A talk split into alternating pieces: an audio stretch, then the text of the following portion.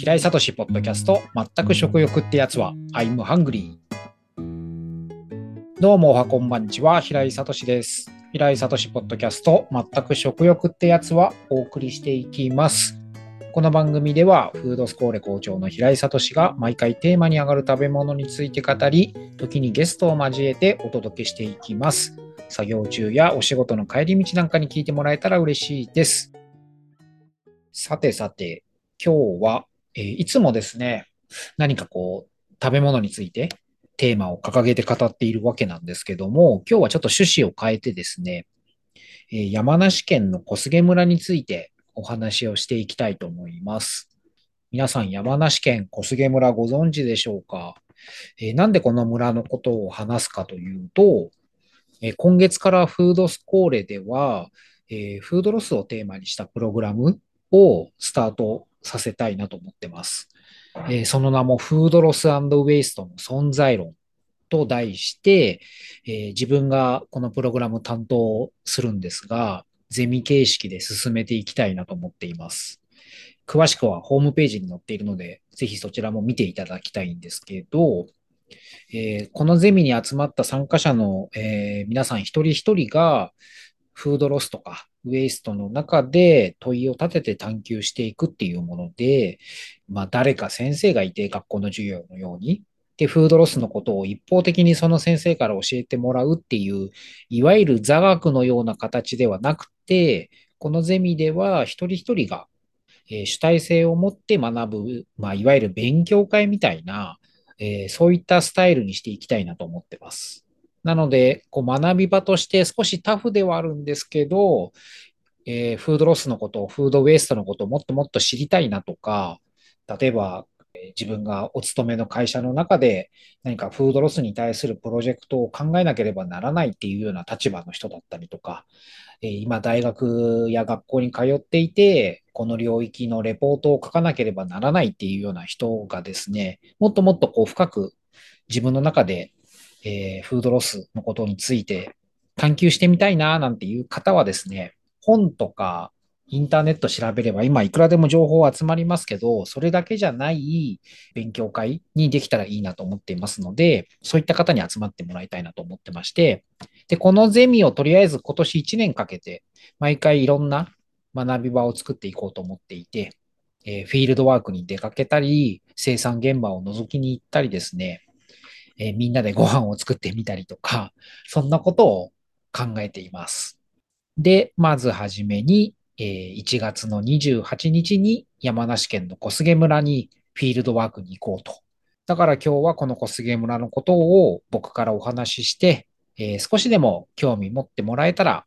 そしてフードロスについて勉強してみたいなと思っている方は、ぜひ一緒に1月28日に小菅村に行きませんか？というえー、狙いになってます。で、この小菅村なんですが、山梨県の北鶴郡っていうところにある村です。で、住所で言うと山梨県なんですけども、生活圏で言うと、実はね、東京に近いです。っていうのも、JR の奥多摩駅からもう路線バスがですね、村向けに出ていて、えー、あと村の中に東京都の水道局が管理している山林があったりするもので、まあ、地理的にも東京に近いので、山梨県の東の方にあるので、なので山梨県っていう住所ではありながらも東京に近いという村です。で、人口は2022年の時点で調べると、まあ大体630人ほどという、まあ小さな村にはなってます。で、一番の特徴は、多摩川の源流域にあるっていうことですね。だから東京都の水道局が管理している山林があるということでもあるんですけど、この源流って何っていうと、関東圏の方は多摩川、身近な川だと思うんですけども、多摩川が、えー、の水が、えー、湧き出る一番最初の場所ですね。源流域が小菅村になります。僕がここの小菅村に関わるようになったのは7、8年前からなんですけど、東京農業大学の講師をやり始めたぐらいに、ちょうど農大がですね、この小菅村を舞台に学生たちがいろんな学び場を、えー、村の中で作ってですね、村の人の生産をお手伝いしたりとか、えー、村でイベントをやったりとか、そういった流れで、えー、農大の関係者の方々と一緒に小菅村に連れてってもらったという経緯があります。で、しばらくあのコロナもあったので、村には行けていなかったんですけど、先日久しぶりに村を訪問してですね、で、あの、村の中に源流大学というですね、フードスコーレと同じように学び場を作っているグループがいるんですけども、そこの石坂慎吾さんと久しぶりに再会して、で、村の中をまた案内してもらって、あ、ここでフィールドワークができたら面白いなというふうに改めて感じて、で、今回、源流大学に協力してもらいながら、フードスコールでゼミをやることになりました。で、ぜひ、あの、小菅村でちょっと紹介したいことがあるんですけど、あの、僕がすごく印象的だったのが、この村のおじいちゃんおばあちゃんたちがですね、若い子たちによく言うこととして、あの、川下に住む人たちがきれいな水を飲めなくなるから川を汚しちゃいけないよっていうらしいんですよ。で、これってすごい言葉だなと思っていて、山とか川とか森を守ってきた村の人たちがちゃんとここにいるんだなって感じたんですよね。東京とか、えー、川下の方に住んでいる僕らとしてはですね、なかなかこういったセリフが川上の人たちが、えー、発しているっていうことに気づけないですし、実際に僕も7、8年前ですかね、この、えー、話を聞いたときに、ああ、そんなことが村の中で行われてるんだっていう自然と人が共存しているっていう、そんなことを都内に住んでいて知らなかったなっていう自分がちょっと恥ずかしいなと思ったんですね。小菅村の特徴として、えー、源流域、ね、あの山間地にあるので、山あいの場所にあるので、えー、ほぼ自給自足だっていうこと、あとコンビニとかですね、いわゆる飲食店のチェーンとかもなくて、まあ定期的に食料を販売しに来るあの、車販売車みたいなものは来るらしいんですけれど、僕は一度も見たことがないです。信号も一つしかないのかな。ほとんど自分たちで食料を作っているような村なんですけども、あの、物々交換も行われているそうですよ。そんな、えー、村なので、えー、山あいにあるものだから、あの、平地がとにかく少ないんですよ。行ってみるとわかるんですけど、ほとんどが坂道だらけ。で、田んぼを作って稲を育てるのにも向いていない場所なんですよね。だから昔の村の人たちは、こう山の斜面を切り開いて畑を作って、で、えー、そこにこんにゃく芋とかを、えー、作ってきたと。で、そういう斜面、急斜面なところに畑があるもので、え、そのままだと土とか石とかが流れ落ちてしまうので、そうしないために石垣で土を止めているほどの急斜面にある土地が村の中に広がっていると。これもね、行ってみるとわかる。で、実際に登りたいなと思ってるんですけど、よくこんなところで畑耕せるなとか、じゃあ収穫したものをこれを上り下りして運んでるのかなとか、あの、急斜面だからなかなか機械を入れるのも大変なんですよね。平地だったら簡単にトラクターとか、えー、耕運機とか簡単に入れられそうなえものもですね、急斜面だと入れづらかったりとか、じゃあこれは人力でやっているのかなとか、そんなことも、え考えさせられる場所です。景色です。あと畑以外にで言うとわさび田。まあ、やっぱりね、源流域っていうだけあって、水がすごく清らかで、えー、清流が湧き出るからこそ美味しいわさびが作れる。そんな環境にもなっていて、わさび田も昔からある産業の一つで、今もそれは残っています。ただ、いろいろこう自然との共存が今難しくなってきたり、実際にそこを管理する作り手の方たちが継承が難しくなっているっていうこともあって、わさび田の継続も今課題の一つになっている。そんなことも当日、わさび田を見ながら皆さんとお話できたらなと思ってます。あと、小菅村の食に関する特徴で言うと、民間として日本で初めてヤマメの人工孵化に成功している村なんですよね。あの、綺麗な水が、あの、村に幼魚という産業をもたらしていると。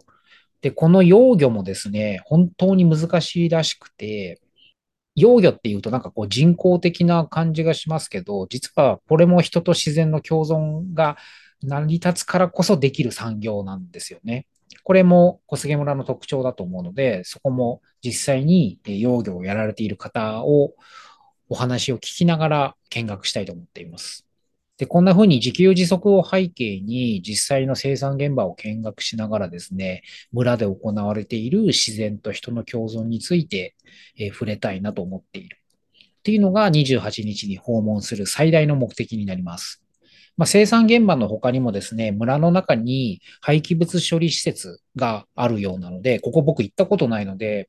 話でしか聞いたことないんですけど、ただでさえ自給自足ができている村なのに、えー、ちゃんとそういうね、廃棄物処理施設もあって、あんまり量的にはやっぱりあんまり出ないらしいんですけど、やっぱ生ゴミが、人が住む以上ゴミが出る。で、そういったゴミもすべてこの処理施設に運ばれて、肥料になって、で、また自分たちの生産に活かしてるってことで、えー、循環がすごく活発に行われているエリアでもあるので、そういったことも覗いてみたいなと思ってます。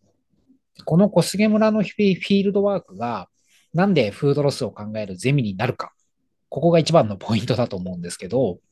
で、実際フードロスを考えるゼミなのであれば、何かね、今、日本では食品ロスってどのぐらい出てるのとか、まあ、500万トンぐらい出てるらしいよとか、そういう数字とかデータを知ったり、じゃあそのロスがどういう悪影響があるのっていうことを知る。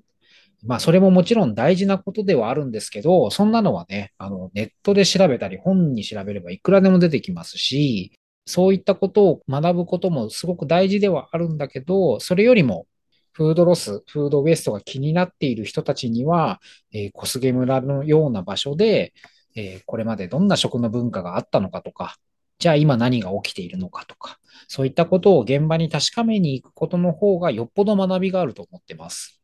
で、僕自身も皆さんと一緒に28日行きたいと思ってるんですけど、僕も、えっ、ー、と、2013年ぐらいからこの領域について研究してきているんですけど、やっぱ一人でこう考えるよりもですね、こういういろんな価値観を持っている人たちとの多様なつながりで、いろんな食文化、食の興味、思考を知ることの方が、よっぽどフードロスとかフードウェストに対して向き合うのに、いいヒント、材料が散らばってるなと思ってます。